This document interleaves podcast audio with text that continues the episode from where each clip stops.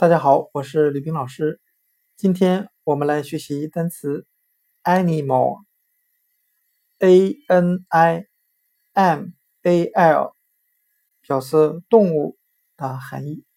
我们可以用谐音法来记忆这个单词 animal，a n i m a l，动物。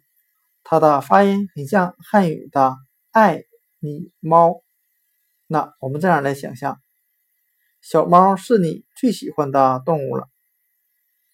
今天所学的单词 animal，a n i m a l，动物，我们就可以通过它的发音联想到汉语的爱你猫。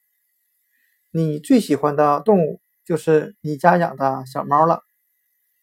单词 animal。